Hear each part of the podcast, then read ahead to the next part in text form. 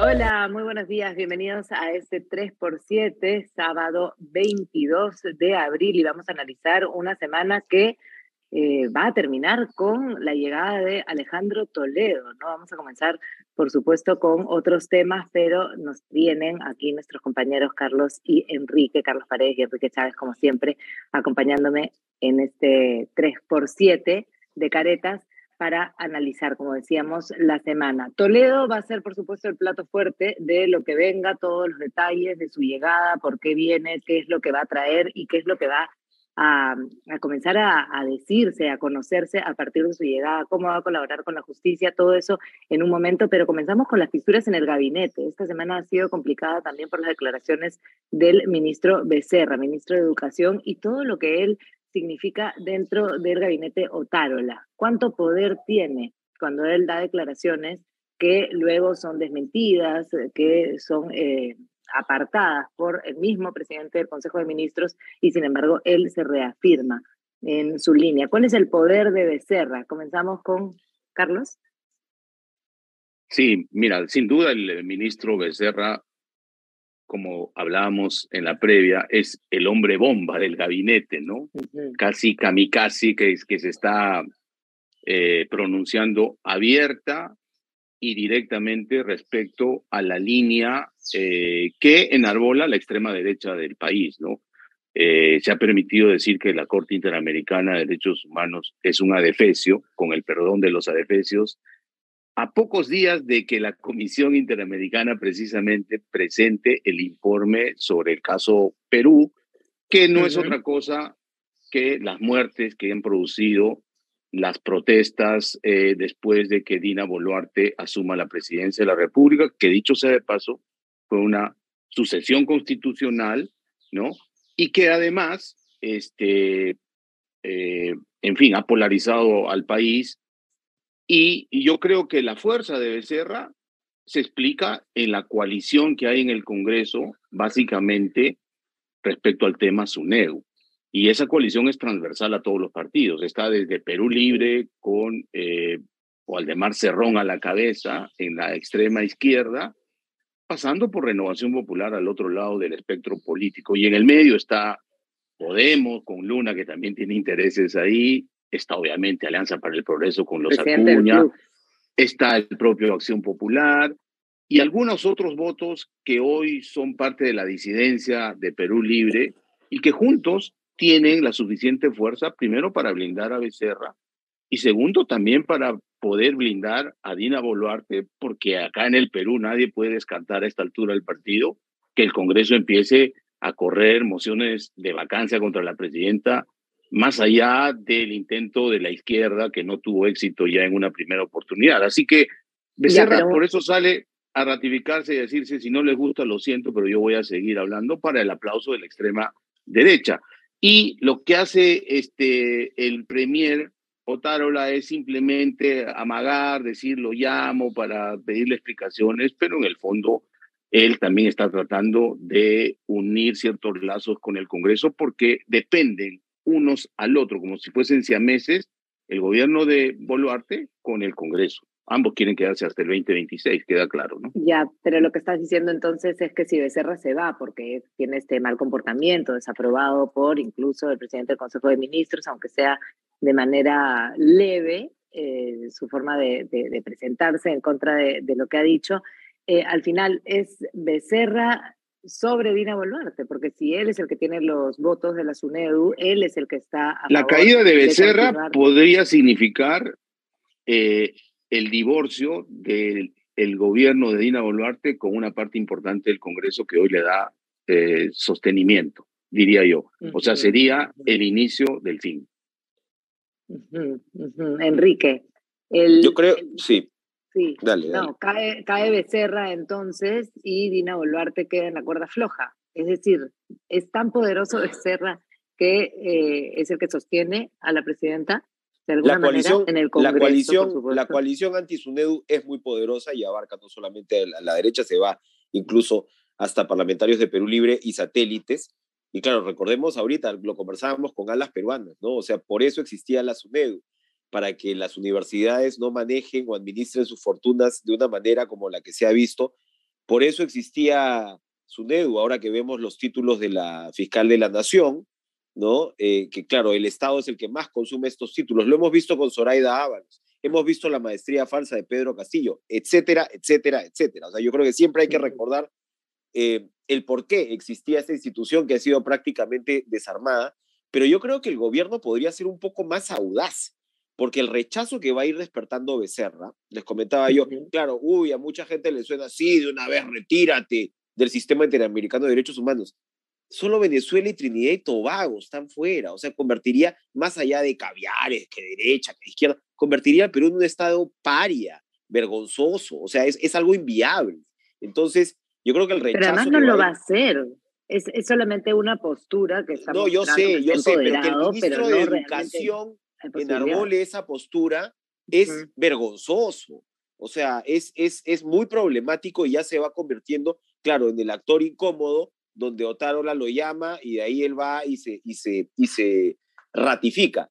Creo que el gobierno podría ser más audaz. Es cierto que tienes esta coalición, pero creo que el gobierno podría hacer esfuerzos un poco por lo menos por diferenciarse de ciertas tendencias extremistas, porque si no, claro, lo que les estás haciendo es dándole munición a tus principales críticos. Y si bien es cierto, podrías llegar a una vacancia, yo creo que el escenario de vacancia de Dina Boluarte va a ser, eh, digamos, esa posibilidad va a estar más cercana en el último año, que es cuando ya no se puede cerrar el Congreso o cuando en todo caso podrías completar el mandato. Porque la vacancia de Dina Boluarte, hay que recordarlo, en una circunstancia como esta significaría que los congresistas que están tan de capa caída finalmente se tendrían que ir porque tendrías que convocar elecciones generales. O sea, el Congreso de ninguna manera en estas circunstancias va a aguantar políticamente la posibilidad de ellos quedarse hasta el 26, que son sus sueños de opio, ¿no? De, de llamar solamente a las elecciones este, presidenciales para completar el periodo, imagínate. O sea, se van a quedar los mochasueldos y se van a ir este, eh, eh, por, por, el lado del Ejecutivo. Es, es, es insostenible, ¿no? Entonces, si bien, si bien es cierto, como dice Carlos, esto significa eh, la, o significaría la ruptura de una alianza eh, que sostiene a Boluarte, por el otro lado creo que la presidenta podría pues tener dos dedos de frente y ser un poquito más astuta, ¿no? Antes de hablar de los mochasueldos, eso, ¿no? ¿Cuáles son las movidas que se vienen con Dina Boluarte y con, y con Otárola, ¿no? ¿Qué es lo que están trabajando? Porque tendría que hacerse algunos cambios. ¿Qué, qué es lo que supuestamente Otárola está... Si haces cambios de gabinete y no cambias al ministro de Educación, va frito. Pero es que no lo va a cambiar, aparentemente, porque con el que tiene. Carlos tiene, creo, unos chismes por ahí. Mira, sí, lo, lo, evidente es que ya los medios han informado, hay un nivel de fricciones entre el jefe del gabinete Otárola y el ministro de Justicia, José Tello, que ha logrado, desde mi punto de vista, algunas uh, acciones creativas en el sentido que hablaba Enrique.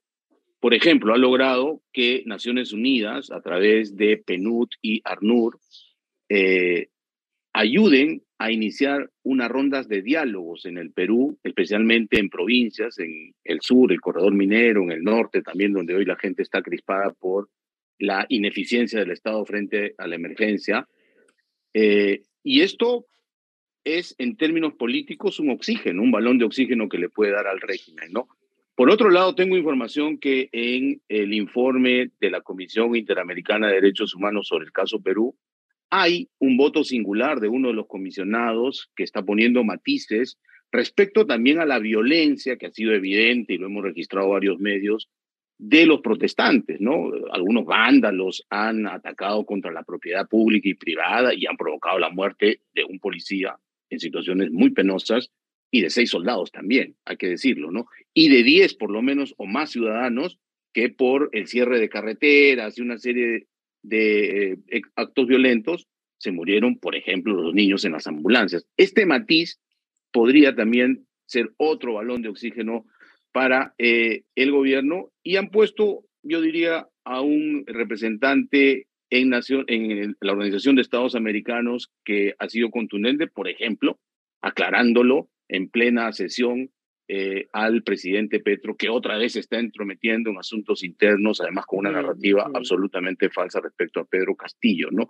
Así que me parece que va a haber cambios. Tengo entendido que, por ejemplo, Otárola quiere reclutar a algunos exministros que estuvieron con él en el gobierno de Humala. Tengo información que se ha reunido, por ejemplo, con Magali Silva, probablemente para ofrecerle este, el Ministerio de Comercio Exterior y Turismo, que Sánchez lo dejó destrozado y que entiendo hoy el ministro está siendo diligente en reconstruirlo, pero probablemente Otárola quiere tener pues a gente de su absoluta confianza, ¿no?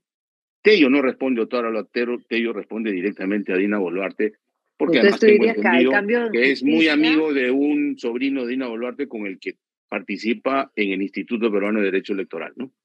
Entonces, ¿habría cambio en justicia y cambio en comercio exterior y, turismo? No, hay, hay varias movidas. Quieren refrescar el gabinete, presentar, eh, eh, ¿no? Como un, un, digamos, un gesto político de refrescar.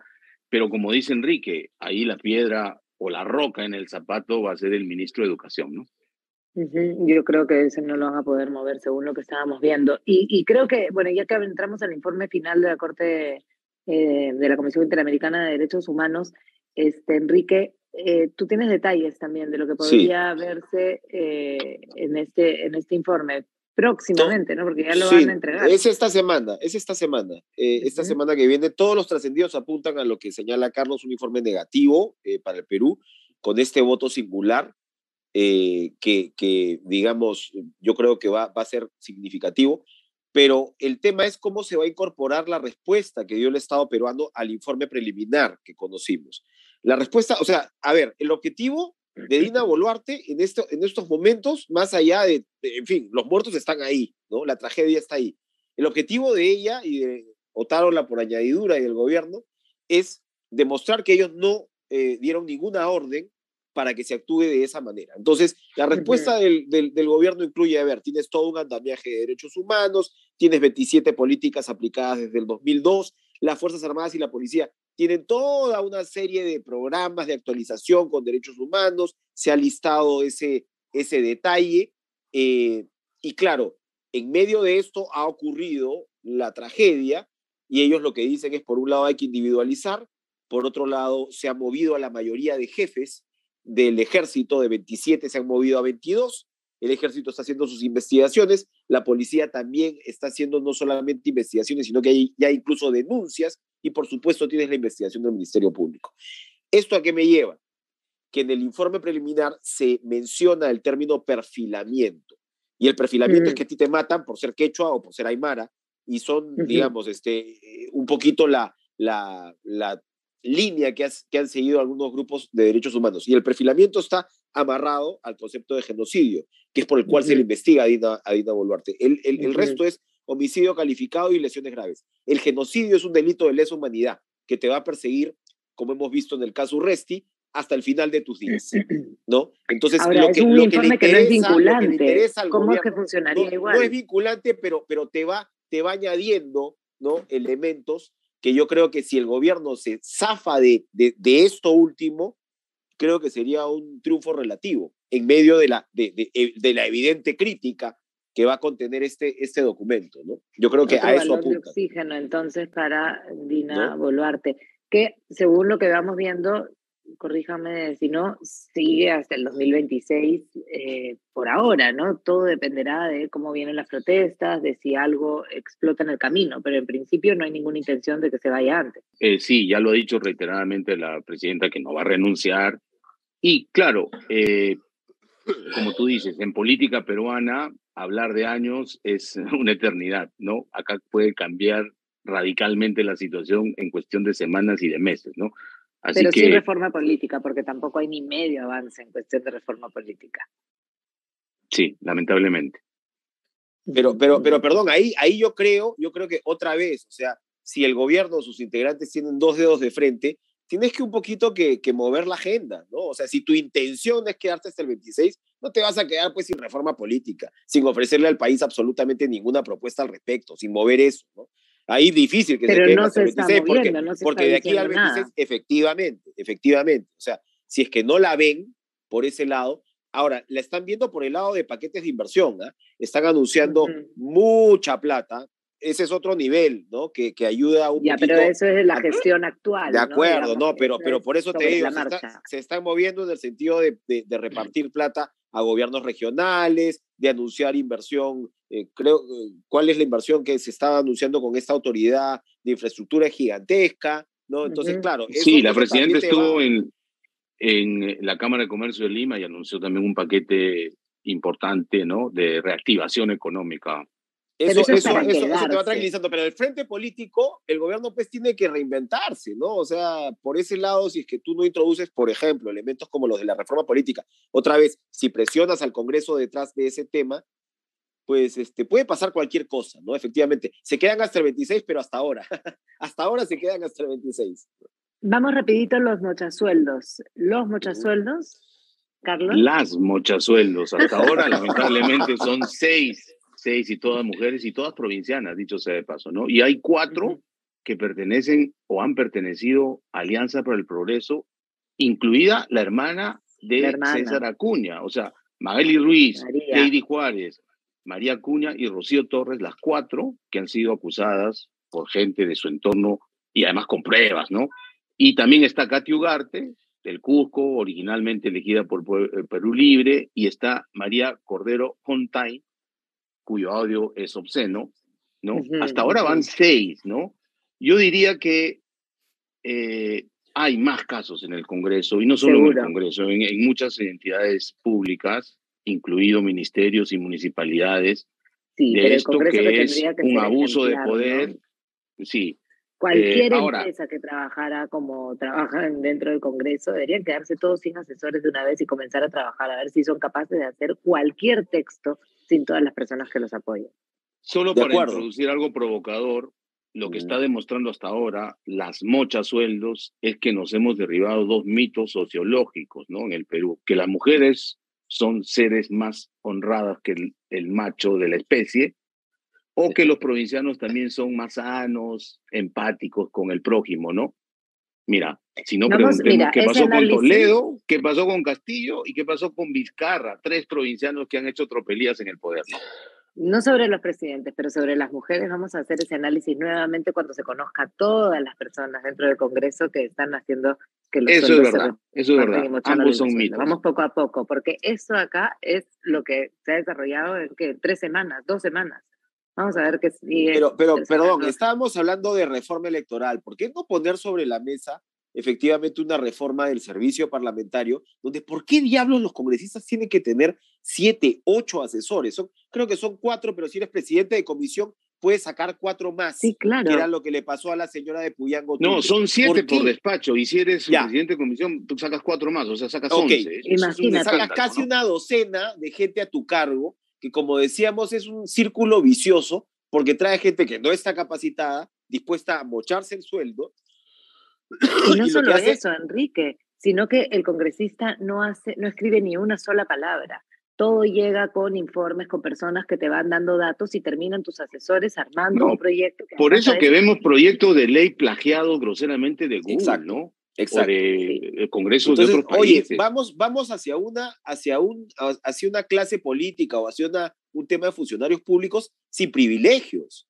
O sea, eh, hacia eso va, hacia eso va el tema. Incluso, o sea, hasta, ¿por qué tienen que tener la circulina? ¿Por qué tienes que tener toda la seguridad? ¿No? Entonces, yo creo que si algo podría salir de ahí, ojalá salga este fermento, cuando siempre hablamos de la calle, no sé qué, creo que puede haber un impulso ciudadano que diga, oye, basta, ¿no? Basta. Y yo creo que eso, eso, eso nos puede un poquito rearticular como sociedad. Hay dos proyectos de ley interesantes para mejorar el servicio parlamentario, profesionalizarlo y no darle a los congresistas elegidos no esta capacidad de eh, nombrar a quien sea. Incluso uno de Mercedes que conozco, que conozco al detalle. Están enterrados? Incluso en el Congreso, ahí encarpetados, ¿no? Hacer un servicio profesional para hacer un estudio técnico muy exhaustivo de los proyectos de ley.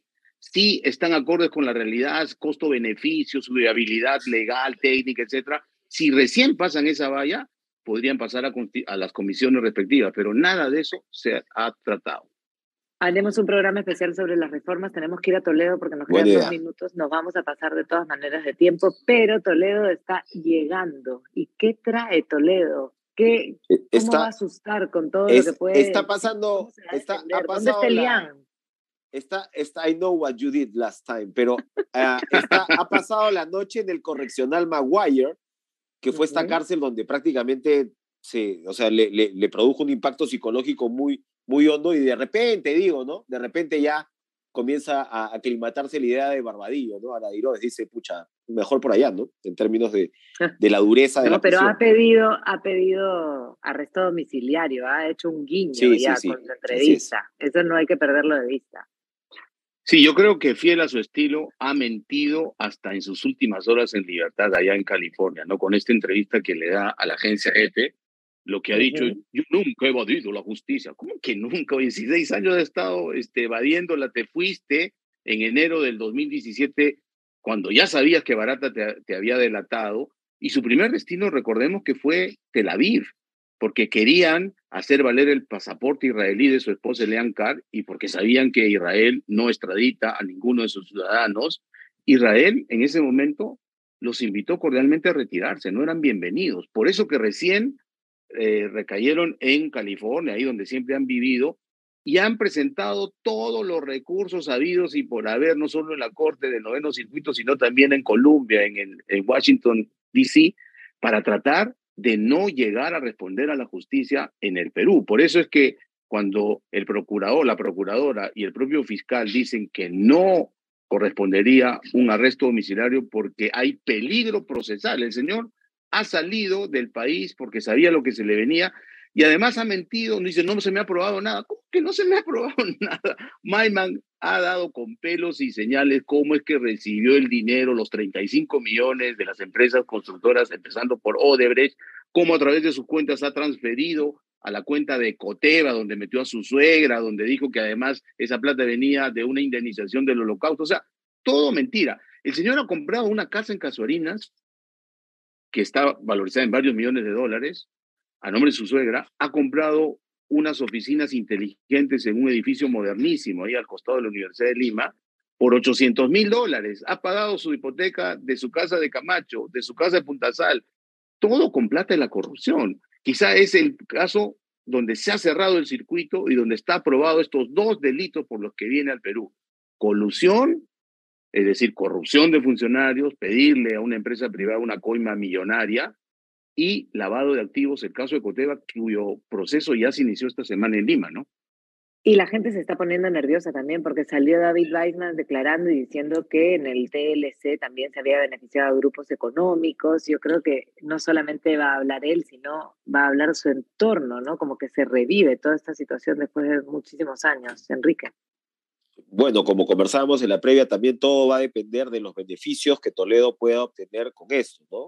Eh, lo, están extraditando por los delitos que dice Carlos y hay que entender ahí si es que finalmente abrirse otros frentes le daría réditos en su, en su sentencia, que básicamente eh, eh, lo que te da una colaboración en estas circunstancias con un pedido de cárcel que me parece que es de 25 años, es reducir esa, esa sentencia no sé, me imagino que como ha tenido una estrategia legal Toledo, tendrá otra estrategia legal acá, donde verá qué tan útil le resulta vender a los que pueda vender, ¿no? Que sí, yo creo que debe tener una lista interesante. Ahora, como pero escuchando a su abogado en Lima y al propio Toledo en esta entrevista que referimos a la agencia F, el abogado ha dicho que él no va a acogerse a la ley de colaboración porque eso supone que acepta haber cometido delito y él hasta el día de hoy se declara inocente. ¿no? Va a pelear, va, también... va, a pelear a pesar de toda la evidencia, rebatirlo. sí, o sea, eso ya es risible, ¿no? Y es difícil. Pero puede pasar que una vez que esté solo en una celda, la tercera celda de la DIROE, se empiece a reflexionar y quizá para acogerse, para beneficiarse con algunos años menos en cárcel, pueda dar algunos detalles que eh, compliquen a otros personajes, o quizá por venganza, porque los amigos y arláteres de ayer hoy son sus enemigos y además salen a decir y a despotricar contra él, decir, ah, ok, tú hablas, bueno, acá te tengo tu videíto, acá te tengo tu, tu documento y tengo cómo probarte que tú fuiste mi cómplice, ¿no? Solamente para que se inicien otros procesos judiciales diferentes a los que hoy han traído de vuelta a Toledo y ahí la cosa sería mucho más complicada y nos aseguraría los periodistas noticias para rato. Se acabó el tiempo, Enrique, ¿ah? por si acaso ya no. Nos fuimos, sí, no, no, ya hemos estamos. como tres minutos. Nos hemos Pero ya, ya está, aquí los, los tres por siete, como siempre, con su, con su yapa más. Este, ya veremos qué trae, qué trae yapa también Toledo y todo lo demás. Chao. Nos vemos hasta el próximo sábado. fin de semana. Estén bien.